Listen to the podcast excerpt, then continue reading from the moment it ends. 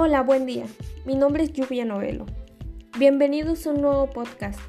Espero que se encuentren muy bien en este día en compañía de la familia o amigos. Y por qué no, también en el trabajo disfrutando de un buen café. El día de hoy hablaré sobre un tema muy interesante. Es sobre las estrategias de segmentación. Pero primero empecemos con la siguiente pregunta. ¿Qué son las estrategias de segmentación? Estas consisten en segmentar o dividir el mercado en distintos grupos de consumidores. Dichos consumidores comparten características similares y una serie de necesidades comunes que se diferencian de otros segmentos. De esta manera, la empresa puede seleccionar aquel grupo que más le interese y diferenciar su mercado objetivo del resto del mercado general.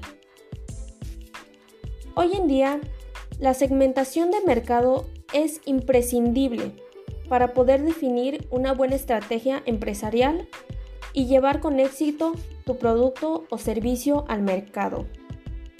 Las estrategias de segmentación de mercado nos permiten conocer al máximo a nuestro consumidor para poder llegar a él de la forma más efectiva.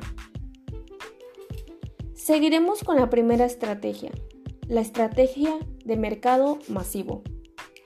Esta consiste en plantear una oferta única para todos los clientes. Esto quiere decir que buscan aprovechar al máximo una estrategia bien pensada que ayudará a alcanzar los objetivos definidos. Un ejemplo de este serían las ventas de ropa casual, donde las fábricas chinas compiten muy exitosamente por producir grandes cantidades de ropa a un costo bajo. La segunda estrategia, estrategia del segmento mayor. Esta se presenta cuando una empresa se dirige a un grupo objetivo mayoritario, como una parte de la población del país.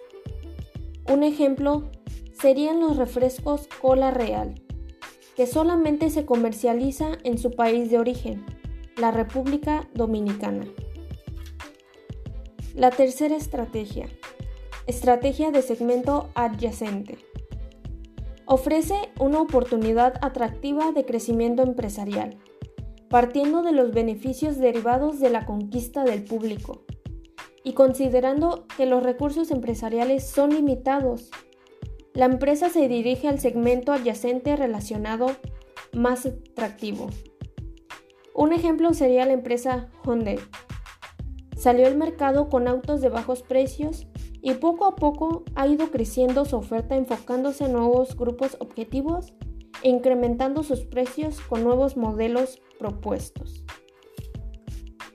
Continuamos con la estrategia multisegmento. Está dirigido a tres o más grupos diferentes. Un ejemplo serían las estaciones de servicio, estas ofrecen diferentes tipos de combustibles para diversos segmentos atendiendo todas las necesidades. La estrategia del segmento de menor tamaño. Se refiere a una parte menor con necesidades y preferencias específicas, como la marca empresa Volvo Mercedes-Benz. Estas marcas de autos son caras, entonces las personas con más dinero les importa comprar un auto de lujo. La estrategia de nichos.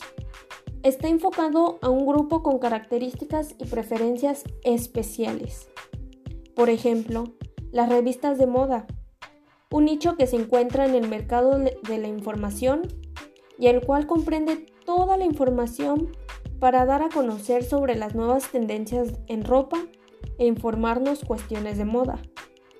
Un nicho que siempre está a la vanguardia ya que está al pendiente de la demanda de su gente. Y eso sería todo por el día de hoy. Espero que les haya gustado este tema que para mí se me hizo muy interesante y que está presente siempre en todo lo que compramos o vemos. Mi nombre es Lluvia Novelo. Nos vemos en el siguiente podcast.